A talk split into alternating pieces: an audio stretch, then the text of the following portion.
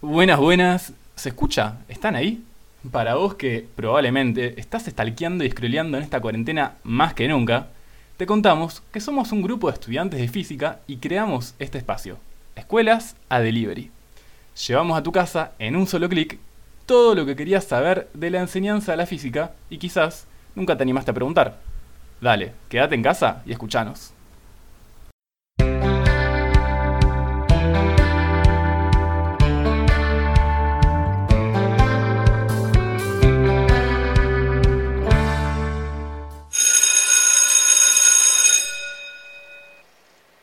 Bienvenidos a nuestro primer episodio, La escuela en tiempos de pandemia. En este episodio hablaremos del rol de la escuela antes y ahora. Nos preguntamos, ¿cómo es la escuela durante la pandemia? ¿Mantiene su rol? ¿Qué pasa con las aulas, los horarios y los recreos? ¿Cuáles son las metodologías pedagógicas actuales que se tomarán para el dictado de clases? ¿Estábamos capacitados para estas nuevas formas de enseñar? Antes de aproximarnos a dar respuestas a estas preguntas, debemos contextualizar la educación argentina. Entonces, ¿qué garantías tenemos como ciudadanos en nuestro país? El Estado, mediante la Ley Nacional número 26.206, es el encargado de asegurar la educación universal pública, obligatoria y laica. Esta norma fue aprobada en el Congreso de la Nación el 14 de diciembre de 2006, constituyendo un paso fundamental en el proceso de recuperación de la educación para la construcción de una sociedad más justa. Esta ley regula el ejercicio del derecho de enseñar y aprender consagrado, la institución encargada de cumplimentar la obligatoriedad de esta ley es la escuela. Para Simons y Machellain, la escuela es una invención histórica de la polis griega que supuso un ataque rotundo a los privilegios de las élites de un orden arcaico. Es una intervención democrática en el sentido de que hace tiempo libre para todos, independientemente de los antecedentes o del origen, y justamente por eso instala la igualdad. La escuela es una invención que convierte a todo el mundo en estudiante y en ese sentido pone a todos en la misma situación inicial. En la escuela el mundo se hace público, por lo tanto no tiene que ver con la iniciación en la cultura o en el estilo de vida de un grupo particular, de una posición social, una clase, etc. Con la invención de la escuela, la sociedad ofrece la oportunidad de un nuevo comienzo, de una renovación. Según Zambrano, la escuela es un referente de viajes que se inician desde la temprana edad para el individuo. Un espacio donde se referencian las obsesiones más dramáticas y se subliman las aspiraciones al deseo. Y bueno, concluyendo, para nosotros, la escuela es un lugar de encuentro, un lugar de transmisión de saberes y aprendizajes, un lugar de relaciones, de afecto, un lugar donde se da lugar a la circulación de la palabra, a la circulación del lenguaje, un lugar que impone reglas, responsabilidades y que ayuda a la formación de cada individuo, a su formación crítica y a fomentar el derecho de cada uno, que es la educación.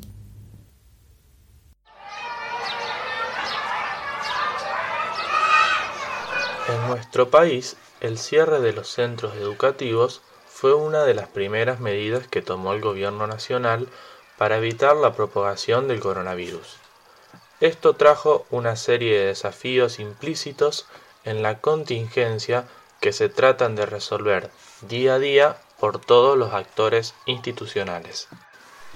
La mudanza urgente de la escuela al entorno virtual también encontró sus obstáculos, como por ejemplo la posibilidad de que todos los estudiantes pudieran conectarse desde sus casas.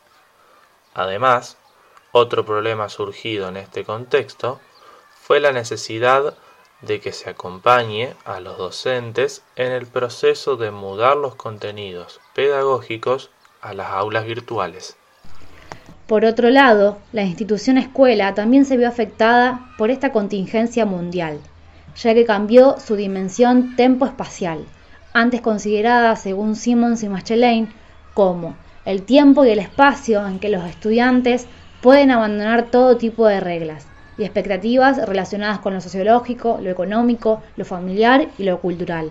En otras palabras, dar forma a la escuela, hacer escuela, tiene que ver con una especie de suspensión del peso de todas esas reglas. ¿Cuáles fueron los principales obstáculos que tuvieron que atender los diferentes actores institucionales? ¿De qué modo resolvieron la virtualidad? Para ello, fuimos a buscar experiencias de docentes en ejercicio y los invitamos a escuchar sus respuestas. Mi nombre es Alejandra, soy profesora en historia y trabajo en tres escuelas, dos de ellas eh, situadas en Villa Gobernador Galvez, en, territorios de gran vulnerabilidad.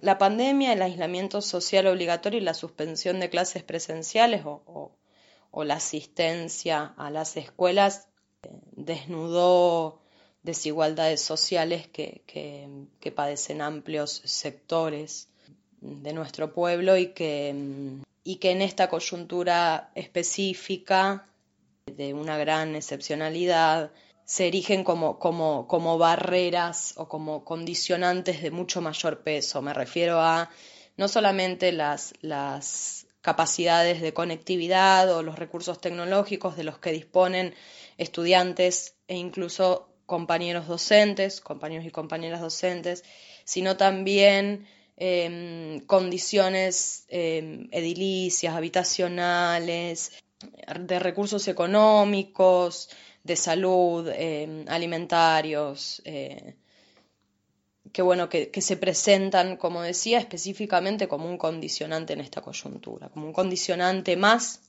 al, acceso a la educación o a la garantía del derecho a la educación. Y en ese sentido me parece importante que las voluntades docentes se han puesto al hombro esta tarea, dotar de, vitalidad el vínculo pedagógico y garantizar de algún modo el abordaje o el trabajo en torno a eh, herramientas, contenidos, capacidades, eh, pero sobre todo me parece, una vez más, la escuela como, como espacio de encuentro, esperanza, sueños y, protección, si se quiere, como referencia en, estos territorios vulnerados, como referencia estatal, como referencia de autoridad y como referencia del cuidado, del amparo y de la solidaridad. Hola, mi nombre es María Elena, soy docente de Ciencias Naturales, trabajo en tres instituciones, una de gestión privada y dos de gestión pública. Eh, mi experiencia en cuanto a este tipo de situación de trabajo nuevas que, se generó a través de esta pandemia, eh, al principio de incertidumbre, cuando empezamos a tener alguna presencialidad y hasta que se tomó la cuarentena, lo que noté, por ejemplo, en, la Belgrano, es que bueno, que la institución, la forma de trabajo que eligió fue el Classroom. Antes de que el gobierno nos empezara a mandar esa invitación que enviaron. Entonces la escuela empezó a crear eso, cada docente nos iba llegando la invitación para abrir nuestra clase, empezamos a, presentarnos, yo mi forma de trabajo al, principio fue presentarnos, ir esperando que los alumnos aceptaran también la invitación para poder ingresar a las aulas. Mientras tanto, en la otra institución, en la 544, se trabaja a través de Facebook. La verdad que el trabajo es muy lento y difícil dado que nuestros alumnos no tienen tanta conectividad. Y entonces yo me contacto a través de mi correo electrónico con estos alumnos y trato de, de recibir sus trabajos por el correo, pero realmente es muy, muy poco la devolución dado que tienen impedimento de este, la conectividad o también que algo que veo que en ambas instituciones ocurre, que suponemos que el adolescente, por estar en redes sociales, ya sabe tecnología. Pero por ahí algunos mostraban dificultad para eh, subir sus actividades, no sabían hacerlo y demás. En la 433, eh, los preceptores, el área de informática, empezó a asistirlos. En el blog se subieron digamos, cómo subir un archivo, cómo, todas esas cuestiones que por ahí a los alumnos les servía para eh, empezar a trabajar. Desde mi punto de vista, bueno, obviamente, mucha ansiedad, incertidumbre, porque no tengo, a pesar de haber hecho cursos de computación hace tiempo, realmente me sentí muy limitada.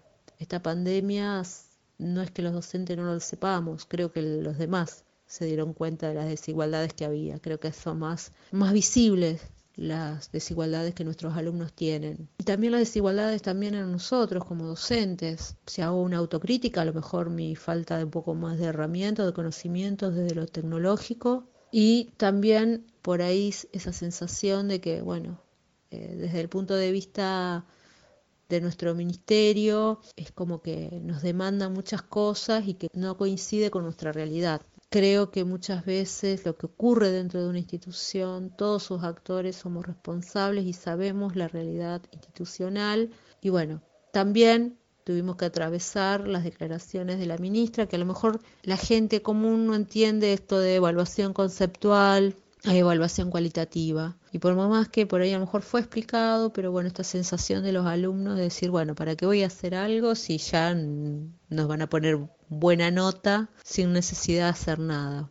Conocíamos la realidad, quedó más expuesta nuestra realidad. Yo de mi punto de vista, bueno, eh, me capacitaré más, trataré de, de plantear nuevas cosas a aprender y a hacer, pero espero que los otros actores también se pongan a reflexionar y que es necesario que nuestros alumnos tengan conectividad. Tienen que poner a Internet como un elemento esencial y si modifican los sitios para que el alumno que cuando pueda descargar no les consuma datos y pueda trabajar y que deje sus datos para sus cuestiones personales y particulares.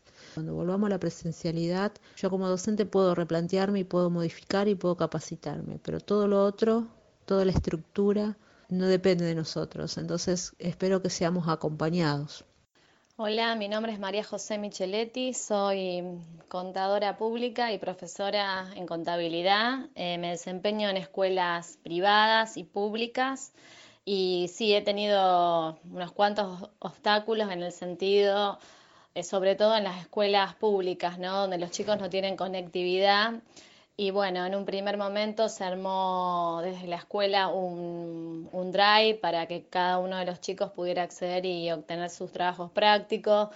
Luego, bueno, ante inconvenientes porque los chicos no sabían a lo mejor manejar las herramientas, no sabían utilizar el correo electrónico, se habilitaron, bueno, eso dependía del, docente, ¿no? Pero yo habilité, habilité otros canales de comunicación como el WhatsApp, que es una herramienta que que muchos utilizan, pero bueno, a pesar de eso, eh, son muy pocos los que, los que me envían sus hojas con las actividades a través de ese medio. Eh, o sea, resolver no se puede resolver en el sentido de que, bueno, si no hay conectividad, no hay, no hay manera, ¿no? Y estamos en una pandemia, hay que respetar el aislamiento social obligatorio y preventivo. Eh, esa es la mayor dificultad, sobre todo en las escuelas públicas donde los chicos no tienen recursos materiales para, para conectarse con, con los alumnos y inconvenientes a la hora de manejar las herramientas. Concluyendo, en base a nuestras experiencias, la escuela dejó de lado su rol pedagógico y hace hincapié en el asistencialismo por la situación socioeconómica de público conocimiento. Si bien la escuela se creó como lugar al cual los chicos debían asistir para construir un conocimiento, adquirir la cultura, la palabra, la realidad que hoy vivimos, conlleva a que su tarea sea otra. La relación docente-alumno se distanció y se retrasó no estábamos preparados como docentes, como país, para todo este nuevo mundo. Los alumnos, pese a estar involucrados al entorno virtual, desconocían los medios de comunicación actuales para mantener contacto educativo. Si bien no es la mejor manera de llevar adelante los conocimientos y las prácticas educativas, hoy en día son la única que existen y que tenemos que forzar para construir, entre todos, conocimientos. Luego de las palabras escuchadas, proponemos pensar cómo imaginarnos a la escuela en nuestro país luego de la pandemia.